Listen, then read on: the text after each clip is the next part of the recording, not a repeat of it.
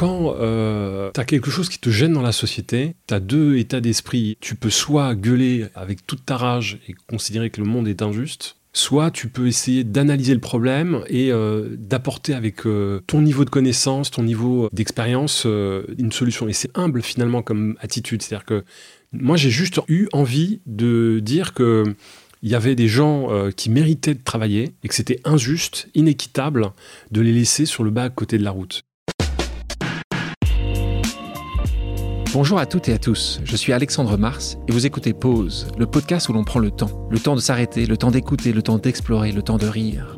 Merci de votre fidélité et d'être de plus en plus nombreux à nous rejoindre chaque semaine. Chaque épisode est l'occasion de marquer un temps d'arrêt pour aller à la rencontre de mes invités. Ces femmes et ces hommes sont des artistes, des chefs d'entreprise, des écrivains, des entrepreneurs, des sportifs ou des activistes. Ils ont accepté le temps d'une pause de nous livrer les dessous et les secrets de leur parcours. Nous allons parler de réussite et d'échec, d'engagement et de mission, d'entrepreneuriat et de défis. Un moment unique et sans concession pour vous inspirer et vous évader. Vous êtes en pause, soyez les bienvenus. Mon invité d'aujourd'hui a fait de la lutte contre les discriminations le combat de sa vie. Il est à la tête du premier cabinet de recrutement de jeunes diplômés issus de la diversité, Mosaïque RH. En une petite dizaine d'années, ce pionnier sur les questions de diversité a, via son cabinet, trouvé un job à près de 50 000 jeunes et s'est rapproché de plus de 450 entreprises, des PME, au cadre du CAC 40 véritable modèle de réussite de l'entrepreneuriat social, il est avec nous pour parler de son parcours audacieux qui lui a valu le surnom de DRH des banlieues. Bonjour Saïd Amouche. Bonjour Alexandre. Est-ce que ce surnom te correspond bien? Écoute, je vais t'avouer un truc. Quand j'étais universitaire, mon rêve c'était d'être DRH. Et je pensais que c'était euh, quelque chose d'inatteignable. Parce que euh, pour moi, un DRH faisait partie des élites. C'est celui qui avait le pouvoir de décider d'intégrer ou non dans une organisation. Et ce rapport-là, me renvoyait en fait à plein d'opportunités. Et euh, quand j'ai fait des ressources humaines à la fac, c'était un de mes projets. Et très rapidement, je me suis rendu compte que euh, ce projet, en fait, il était euh, inaccessible. Donc plafond de verre Plafond de verre, autocensure, frustration. Et donc tu dois être fier dans ces cas-là maintenant Fier non, parce qu'en réalité, quand tu découvres le job, déjà, tu te rends compte qu'une grosse partie du taf, c'est de faire des plans sociaux. C'est pas trop mon projet de vie. Et les, les DRH font pas que ça. Oui, mais on attend aussi ce rôle de la part d'un DRH puisque c'est un gestionnaire. Probablement qu'aujourd'hui, on s'inscrit dans une autre euh, ouverture en matière de gestion des ressources humaines. Mais c'est avant tout un gestionnaire de compétences, mais aussi euh, de masse salariale. Tu peux aussi gérer la croissance, mais c'est vrai que ce n'est pas toujours le cas. Dans l'introduction, je parlais de mosaïque RH. Est-ce que tu peux nous raconter comment tu en parle rapidement quand tu dois expliquer ce que c'est euh. En réalité, euh, Mosaic RH, c'est d'abord une initiative euh, citoyenne qui a pour vocation euh, d'utiliser les codes de l'innovation sociale pour réinventer des solutions qui sont utiles pour des hommes et des femmes qui ont plus de difficultés. Et nous, on a toujours milité sur la question de l'insertion économique. En gros, moi, ce que je dis, c'est que pour être épanoui, pour être heureux, pour être un citoyen normal, il faut euh, évidemment euh, aller au bout de son projet de formation, c'est-à-dire travailler ou développer une boîte. Et un certain nombre de gens en France sont freinés alors qu'ils ont envie de réussir, alors qu'ils ont des compétences à apporter euh, à notre organisation. Et malheureusement, ils sont freinés dans cette capacité à transformer la société. Et Donc, de c'est injustice. c'est d'enlever ces freins. Exactement. Cette injustice, c'est de créer en fait des passerelles entre des recruteurs bienveillants, ouverts, euh, positifs sur euh, la notion de diversité, ou même euh, booster en fait des entrepreneurs dans leur capacité à se révéler eux-mêmes et révéler leur modèle. Donc là, tu me l'as fait en deux minutes. Si tu devais me le faire en, 15 secondes, c'est quoi le pitch de Mosaic RH aujourd'hui? Mosaic RH, en fait, c'est un cabinet spécialisé dans la promotion de la diversité et qui a pour vocation d'aider les entreprises à s'ouvrir sur des profils différents. Ah, c'est clair. Donc, tu as commencé ta carrière professionnelle en tant qu'assistant RH. Tu passes ensuite le concours de l'éducation nationale et tu deviens attaché d'administration auprès du rectorat de Paris avant d'être directeur général d'APC Recrutement. Et tu avais alors une situation professionnelle stable, qui semble stable à ce moment-là. Beaucoup de personnes dans l'entrepreneuriat parfois hésitent justement à se débarrasser de ces menottes dorées, euh, plus ou moins dorées ou argentées. Toi, tu l'as fait. Est-ce que tu as hésité un moment de quitter ce qui était un, salaire fixe pour cette mission euh, et cette création de Mosaic RH Tu as eu une hésitation euh, J'ai toujours voulu monter des projets, entreprendre. et c'est vrai que quand j'ai commencé à goûter à cette expérience, c'est compliqué de revenir en arrière. Je me suis vite rendu compte que ma vocation, c'était pas d'être fonctionnaire,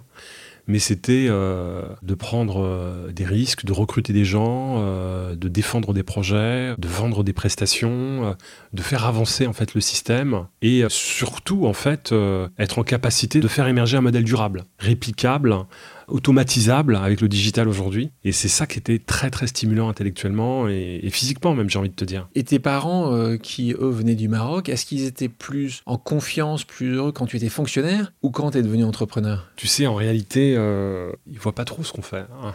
à partir du moment où euh, tu vas à l'école, tu vas à l'école, point. Et ils ont le sentiment en fait que tu es dans une route bien balisée qui te garantit en fait le succès.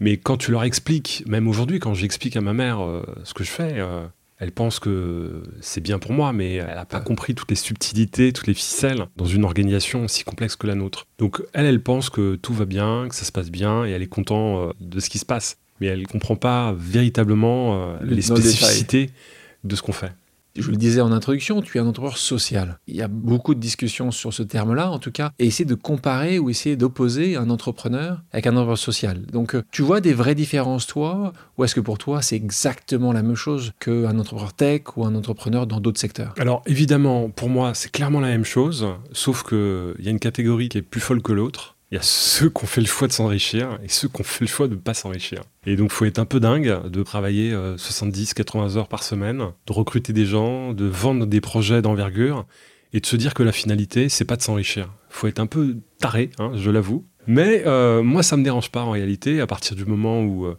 tu es capable de financer tes dépenses, tu es capable de vivre correctement. Moi, je pense que c'est un investissement d'avenir et que pour le moment, je me pose pas trop de questions, j'arrive à avancer et tout va bien. Et je pense que tu as vu certainement une évolution, en tout cas moi ce que j'ai vu depuis 10 euh, ans, 5 ans euh, de ça. À l'époque, c'est vrai que c'était plus rare de voir euh, des gens qui voulaient se lancer dans l'entrepreneur social parce que peut-être que la clé de réussite était peut-être une clé financière. Ce qu'on voit aujourd'hui de plus en plus, c'est que cette perception du succès, qu'on pourrait définir par le nombre de zéros dans le compte en banque, est un peu différente. Donc est-ce que toi, tu as vu aussi de plus en plus de jeunes qui viennent te voir en disant moi, j'ai peut-être le choix parce que je pourrais être entrepreneur euh, dans la tech et je préfère euh, choisir le social. Est-ce que tu en vois de plus en plus? Tu vois une évolution en 15 ans depuis que tu as monté euh, Mosaic RH au tout début?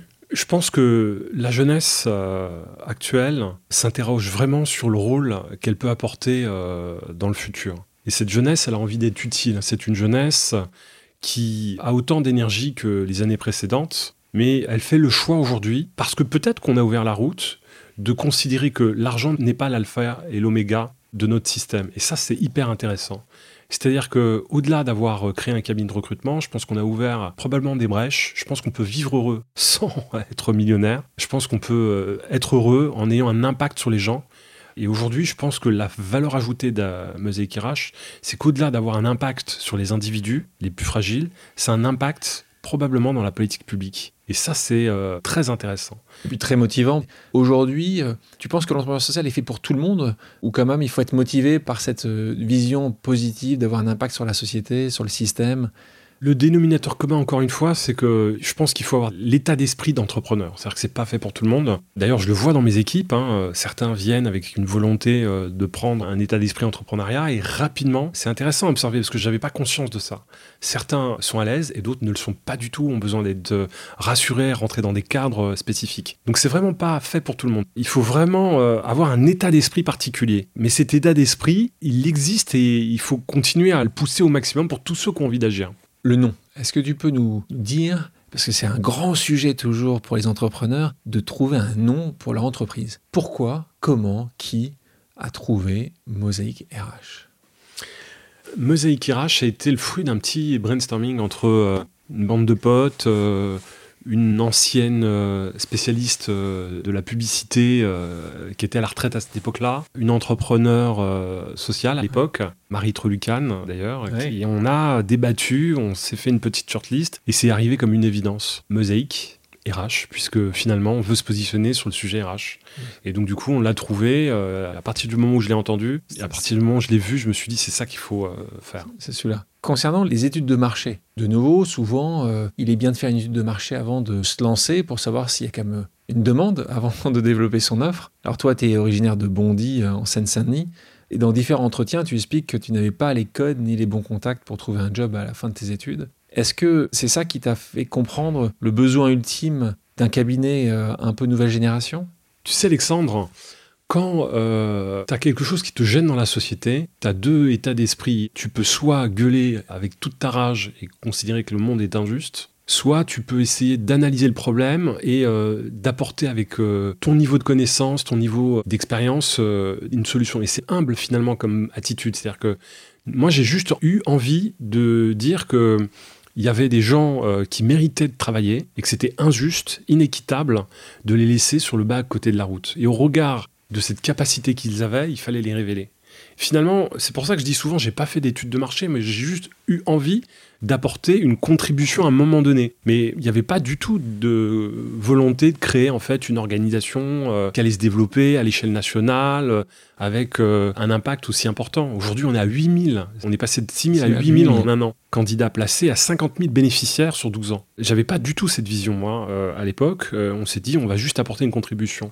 Et petit à petit, mécaniquement, en fait, les choses se sont structurées. Et le succès appelle le succès. Tu sais qu'on n'a jamais perdu d'argent en 12 ans. On a toujours euh, été autosuffisance, on n'a jamais euh, été endetté. Il n'y a évidemment pas de prise de capital. Et aujourd'hui, euh, Mosaic RH, cette association qui a été créée à 12 ans, est devenue une entreprise à mission. Donc ça, c'est la grosse actu qui a été déposée cette semaine. Bravo. Voilà, c'est une nouvelle étape que nous venons de franchir. Ce qui fait sens par rapport à votre mission. C'était complètement cohérent, en fait. Que, donc, tu t'es pas vraiment beaucoup posé la question. Il y a juste des implémentations réelles à cette décision-là, mais pour toi, c'est logique. C'est logique. Ça correspond aussi à une période, tu sais, euh, en France, euh, soit tu fais du business, soit tu fais euh, de l'associatif ou tu vas dans le service public. Très binaire. Et aujourd'hui, l'entreprise à mission, c'est probablement la troisième voie intéressante à développer. N'oublions pas qu'on est quand même dans un état où les conservateurs sont forts, les résistants euh, au changement sont puissants, et que si on est dans une guerre philosophique, on va crisper l'outil. Et on voit bien en fait euh, que le mouvement a du mal à se mettre en place. C'est un cadeau empoisonné pour la cause de mettre des quotas euh, ethniques. Tu parlais du fait que tu as toujours été bénéficiaire, tu n'as jamais été déficitaire. Est-ce qu'il y a quand même une volonté de générer euh, des réels profits pour euh, des réinvestissements? Est-ce que ton objectif, c'est d'arriver à zéro euh, chaque année? Est-ce que tu as une vision de marge? Comment tu fonctionnes là nouveau? C'est important parce que tu as raison. C'est très binaire, soit tu fais beaucoup, soit tu es dans l'associatif. Est-ce que tu as un objectif au début d'année quand tu travailles sur ton budget spécifique? Nous, on a toujours considéré que notre rôle, c'était d'atteindre le seuil de rentabilité. Et en fait, on le dépasse tout le temps.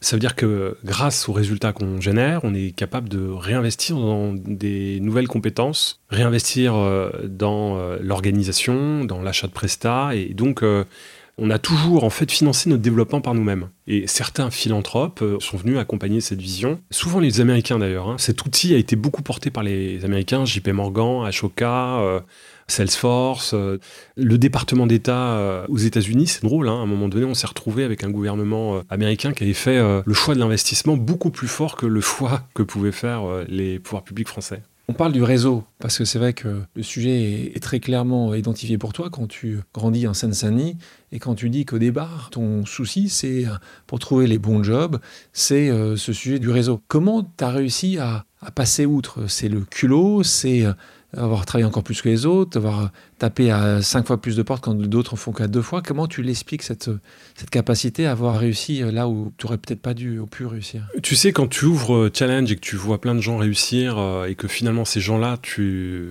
les fréquentes parce que tu es invité euh, à des rendez-vous, parce que c'est des gens qui prennent la parole sur les questions de diversité bah en fait, tu euh, t'as rien à perdre, tout à gagner, d'aller les voir. Donc ça devient un exercice ça, hyper parce que là, tu parles du classement euh, des 500 plus grandes fortunes de Challenge. La question, c'est comment tu as fait au tout départ?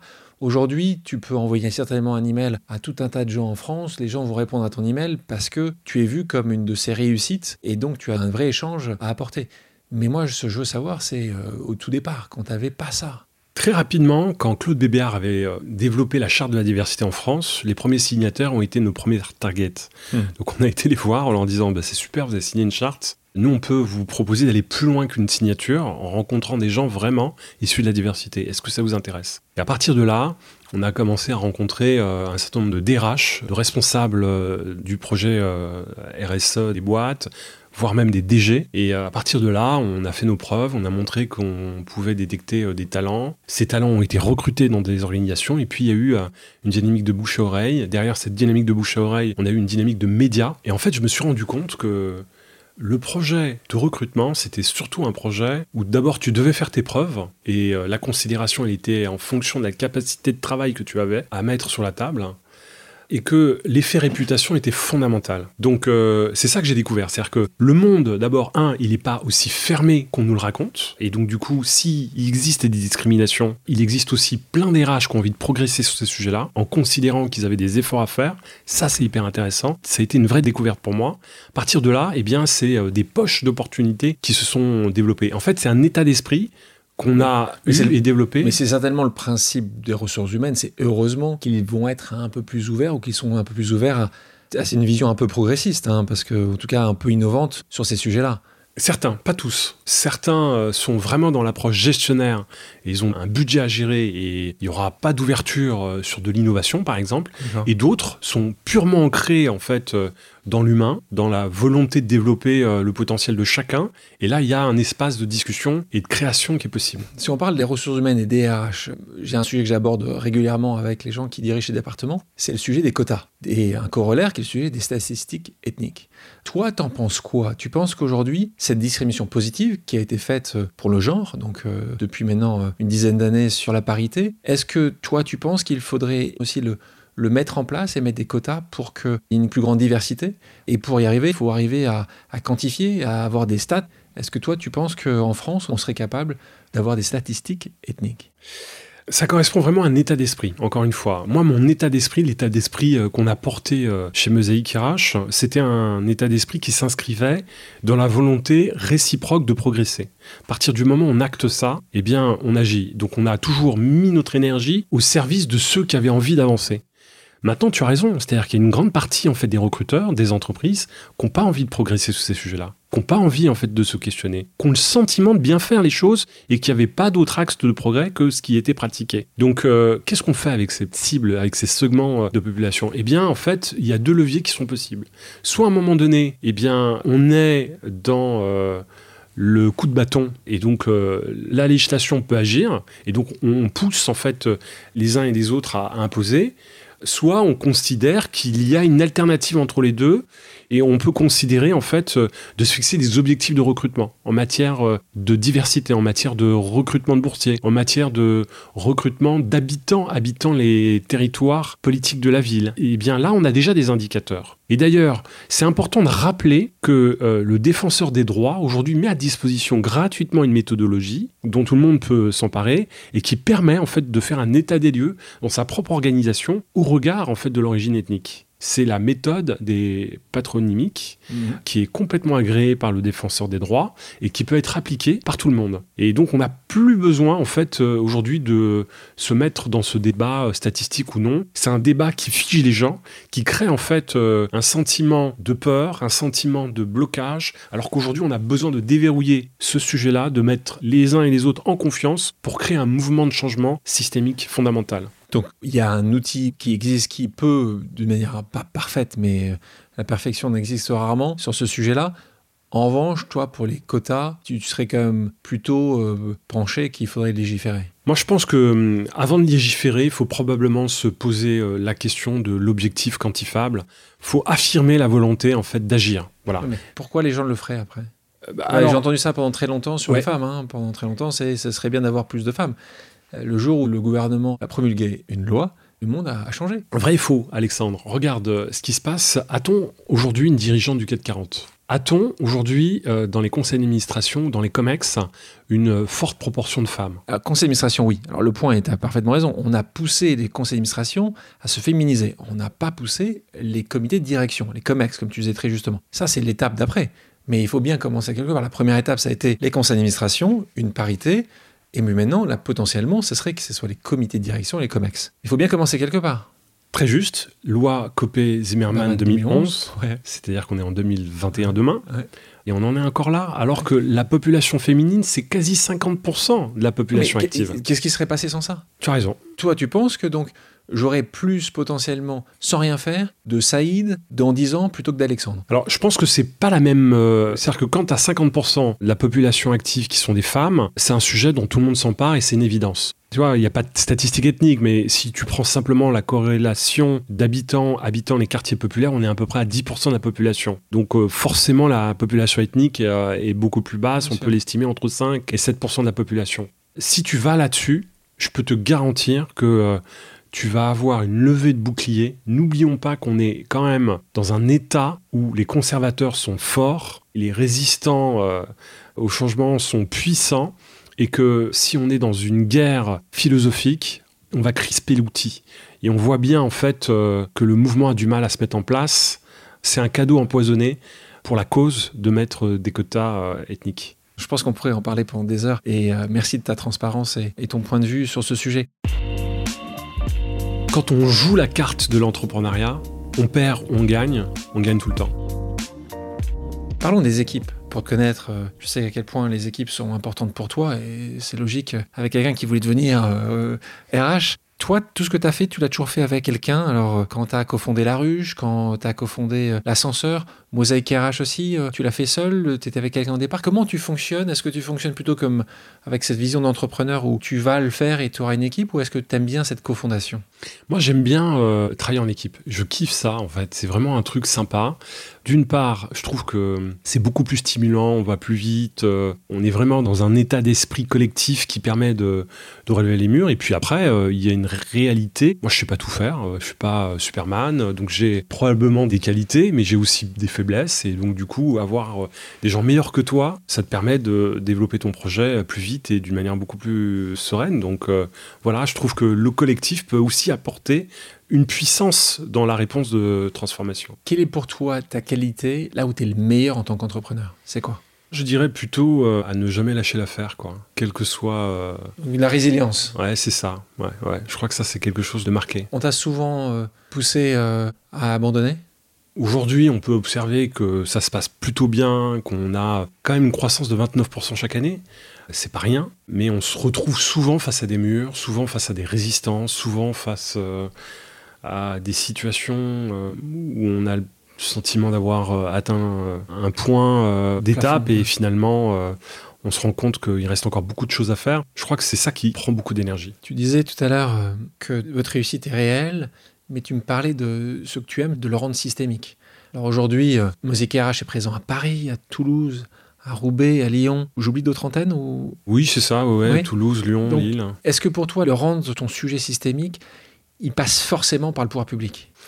Oui, puisque c'est le rôle de l'État en fait. Hein, faut pas l'oublier. hein. C'est le rôle de l'État de euh, lutter contre le chômage, euh, mettre en place une politique euh, publique de l'emploi qui permet en fait à tous de travailler au regard de son mérite, au regard de l'effort qu'il est prêt à fournir. C'est à l'État de permettre aux entrepreneurs de se développer.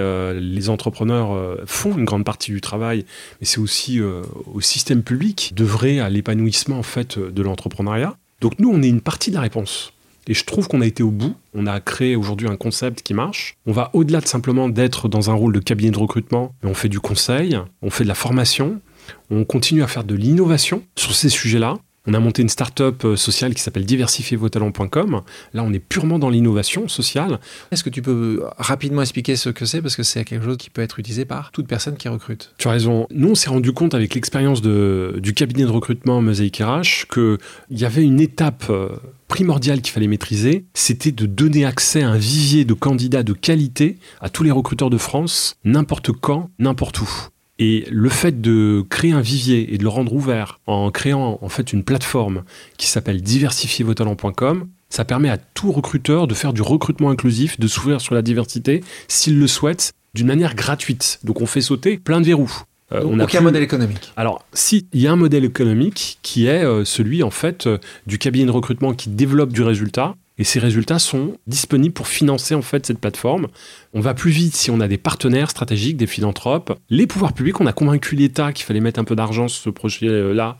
Et donc, on a euh, levé, euh, collecté un peu d'argent sur ce modèle-là. Et aujourd'hui, c'est un modèle euh, qui est autosuffisant et qui marche plutôt bien. Donc, on voit l'entrepreneur qui continue à avoir des nouvelles idées, à lancer, à percuter si c'est nécessaire. Évoqué tout à l'heure l'ascenseur. Je sais que ça te tient aussi à cœur. Est-ce que tu peux Là aussi, rapidement, euh, c'est une très belle plateforme et aussi un, endroit où euh, des entrepreneurs sociaux travaillent. Raconte-nous un petit peu euh, l'ascenseur sans nous parler forcément de la genèse, mais qu'est-ce que c'est aujourd'hui? Alors, c'est toujours pareil. Hein. En fait, ça s'inscrit dans une vision long terme. C'est-à-dire que le premier mouvement, c'était de faire en sorte de créer des passerelles, cabinets de recrutement.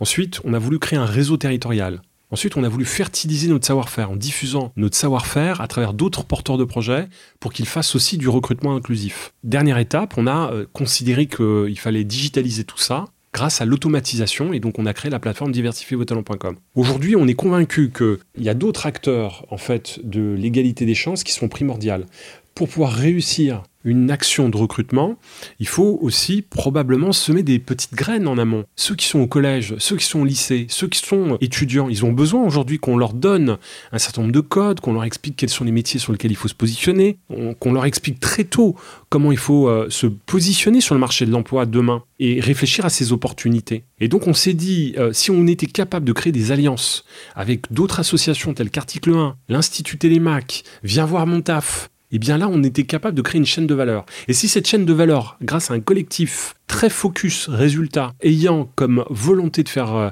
bouger les lignes en matière euh, d'ouverture sociale et de promotion de l'égalité, eh bien ces acteurs-là, on pouvait les accueillir dans un même lieu. Et donc on a créé en fait l'ascenseur, on a réussi à convaincre la BNP de nous mettre à disposition d'abord euh, une, une, caution, pardon.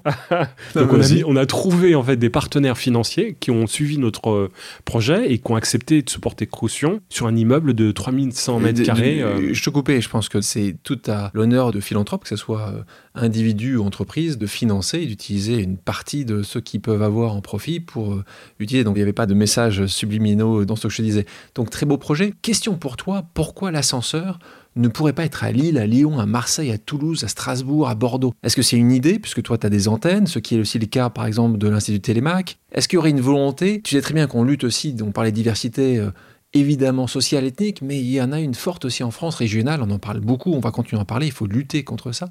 Qu'est-ce que tu en penses? Est-ce que ce serait possible d'avoir un nouveau financeur, peut-être euh, un autre banquier, ou le même banquier qui financerait l'ouverture d'un autre ascenseur ailleurs? Vous y avez pensé? Oui, absolument. On, travaille sur euh, ces questions-là. On a déjà euh, des discussions aujourd'hui sur l'île, sur Lyon, mais ça va pas assez vite. Ça va pas assez vite parce qu'à un moment donné, quand tu t'intéresses à un immeuble, c'est tout de suite un million, deux millions, trois millions d'euros c'est des frais de fonctionnement. Donc c'est des dépenses. Donc en fait, elle est là la difficulté des entrepreneurs sociaux. C'est-à-dire que on a des bonnes idées, on est capable de les mettre en application, on a de l'impact, mais ça prend beaucoup trop de temps. Et c'est pour ça qu'on se transforme aujourd'hui en entreprise à mission, pour aller beaucoup plus vite, pour trouver du cash. On ne peut pas toujours attendre euh, d'avoir... Prenons euh, l'exemple de Lille. Est-ce que les mairies sont souvent justement euh, là pour vous aider? Je ne prends pas forcément Lille. Hein, est-ce que c'est... Elles nous aident quand on n'a plus besoin, en fait, souvent. C'est ce qui se passe. C'est-à-dire qu'elles arrivent au moment où tout est déjà fait. Donc quand tu parles d'entreprise si tu prends Lille, qu'est-ce que ça changerait pour toi? C'est que tu lèverais spécifiquement de l'argent pour acquérir cet immeuble? Absolument. Je pense qu'aujourd'hui, il faut acheter euh, des immeubles. Donc, il faut réunir euh, des collectifs euh, d'investisseurs, de philanthropes, pour pouvoir acheter des, immeubles et ensuite implanter ces organisations qui ont de l'impact, qui fonctionnent bien et qui fonctionnent bien ensemble pour créer des effets de synergie. Et on aura vraiment une politique de l'égalité des chances qui pourra rayonner, en fait, sur les endroits les plus stratégiques en France pour pouvoir donner de l'impulsion, pour pouvoir donner une vision, pour pouvoir créer de l'influence et pour pouvoir aider tous les bénéficiaires qui sont en situation de fragilité à trouver une réponse juste et équitable. 86% des Français estiment que la diversité sociale, culturelle et ethnique est un atout pour le monde du travail. C'est une étude des labs qui donnait ce chiffre-là. Toi qui te bats pour valoriser cette diversité depuis euh, maintenant des années, des années, ce résultat te surprend? Ça se reprend toujours, mais c'est le grand paradoxe français. C'est-à-dire que tout le monde est d'accord pour dire que la diversité, c'est normal, euh, c'est un super euh, atout français, euh, sauf que c'est le problème de personne, en fait, et personne ne s'en empare. Donc on est tous d'accord pour dire que c'est utile, mais on est tous d'accord pour considérer qu'il n'y a personne qui s'occupe de ce sujet-là. Il faut s'en rendre compte. Et c'est très grave qu'en 2020, je puisse encore dire ça. Parlons de l'ESS, un secteur euh, qui euh, s'est bien développé euh, ces dernières années, toi étant un de ses pionniers. Qu'est-ce que tu penses qu'il faudrait implémenter pour continuer à le promouvoir? Est-ce que tu as des bonnes idées ou d'une idée que tu penses qui devrait être faite différemment? Moi, je pense qu'aujourd'hui, il y a suffisamment d'entrepreneurs sociaux il y a suffisamment de modèles robustes qui répondent aux grosses problématiques santé, alimentation, écologie, recrutement, emploi, pour que ces modèles soit développé par euh, les décideurs de l'économie en France. Je pense que le signal qu'a renvoyé euh, Danone en se transformant en entreprise à mission, c'est un bon signal. Je pense que toutes les entreprises aujourd'hui doivent avoir l'obligation, qu'on soit une start-up, euh, une ETI ou un grand groupe, on doit avoir pour obligation d'intégrer en fait ces innovations pour pouvoir être plus fort et répondre aux problématiques de demain. Moi, j'ai presque envie de dire qu'une entreprise qui n'a pas compris ça, elle est en retard sur son marché. Un conseil maintenant, là c'était un conseil pour les entreprises, donc écoutez bien les entreprises, il va falloir que celles qui ne l'ont pas encore euh, mis en place puissent le mettre en place. Un conseil maintenant pour euh, les individus qui voudraient se lancer dans l'entrepreneuriat. Est-ce que tu auras un conseil? Moi j'ai envie de dire que quand on joue la carte de l'entrepreneuriat, on perd, on gagne, on gagne tout le temps. Je trouve que passer une année, deux années, trois années, quatre années, cinq années à développer un modèle, une organisation, euh, ça ne peut avoir que du bénéfice. Il faut réfléchir long terme, je pense qu'on est parti dans des carrières où on va faire 30, 40 ans, 50 euh, ans euh, d'activité professionnelle. Il faut absolument vivre une fois dans sa vie, quelle que soit une expérience entrepreneuriale. Absolument. Donc faites-le. Si on se casse la figure, ce sera un succès. Il faut juste comprendre pourquoi on s'est cassé la figure, mais on aura progressé dans sa vie. Euh, merci Saïd. Pour terminer, j'ai quelques questions d'ordre personnel. Est-ce que tu es prêt? Non. Ah, c'est obligé. Donc, bon courage. Quelle est la chose la plus culottée que tu osé faire? Recruter euh, des collaborateurs sans avoir de fric. Quel euh, échec tu n'as jamais osé avouer? D'avoir été poussé de changer mon prénom pour la recherche de mon premier stage. Je pense que ça t'a marqué à vie, ça. Ça laisse une trace, ouais. Quelqu'un t'avait indiqué que c'était mieux à faire ou tu t'es dit que c'était la seule manière de... Non, j'ai pas su gérer le problème à l'époque. Pas assez mûr sur la question. C'était quoi le prénom que t'avais choisi? Qu'on m'avait imposé. On t'avait imposé. On t'avait imposé. Quel drôle de monde. Mais je pense qu'on est plus heureux aujourd'hui qu'au siècle précédent, quand même. Hein. Faut pas faut s'en rendre compte. Qui est la personne qui t'a donné envie d'oser? Je pense que clairement, euh, c'est pas la personne, mais les personnes, c'est mes parents. C'est parents. Quand on quitte un pays pour aller euh, sur un autre continent euh, occidental de qui plus est, où on maîtrise pas du tout la langue, les codes, on n'a que la force en fait de son corps pour travailler on débarque, on fait sa vie, on réussit l'éducation de ses enfants, on arrive à s'acheter une maison. Moi, je dis que c'est un super modèle de réussite. Est-ce qu'il y a une chose que tu as regretté avoir osé? Ouais, de ne pas avoir été assez vite dans le développement de notre projet. Quelle est la chose que tu as osé faire qui t'a rendu le plus heureux?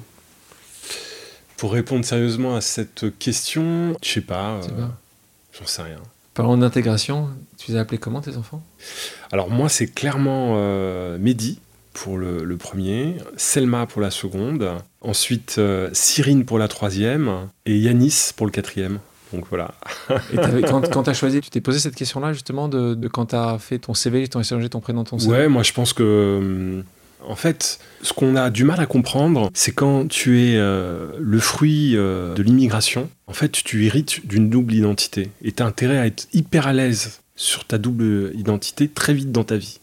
Et donc, il faut savoir qu'il faut assumer qui tu es et ne pas avoir peur, ne pas se cacher. Parce que si tu caches, tu as une zone de fragilité à un moment donné qui va te faire déraper à un moment donné dans ta vie. Donc je pense que plus tu es bien sur tes deux pieds, plus tu es bien et tu seras en résonance avec la société et tes projets de vie. Saïd, d'autres questions là, c'est plus simple parce que ça va être oui ou non. Est-ce que tu oserais mentir pour sauver ta boîte? J'ai jamais été à l'aise avec le mensonge. Donc la réponse? Et non.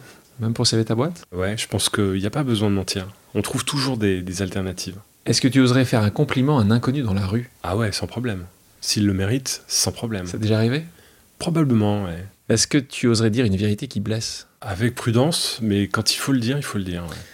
Tout à l'heure, tu me disais que tu n'aimais pas le mensonge. Est-ce que tu oserais tricher pour réussir Est-ce que aimes... Tricher fait partie du jeu. C'est pas tout à fait un mensonge.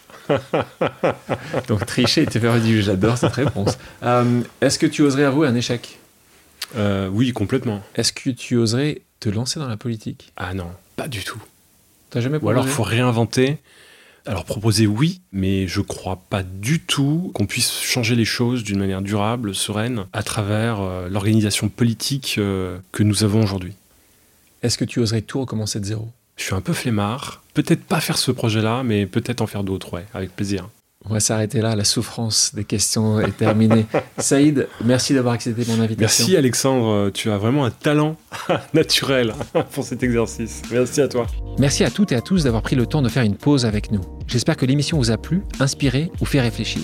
Si c'est le cas, je compte sur vous pour le partager avec vos proches, laisser un commentaire et mettre la note de 5 étoiles sur les plateformes d'écoute. Si vous voulez me suggérer des invités ou simplement me faire part de retour, vous pouvez me contacter via LinkedIn en tapant Alexandre Mars ou bien m'écrire à l'adresse suivante, le podcast pause at gmail.com.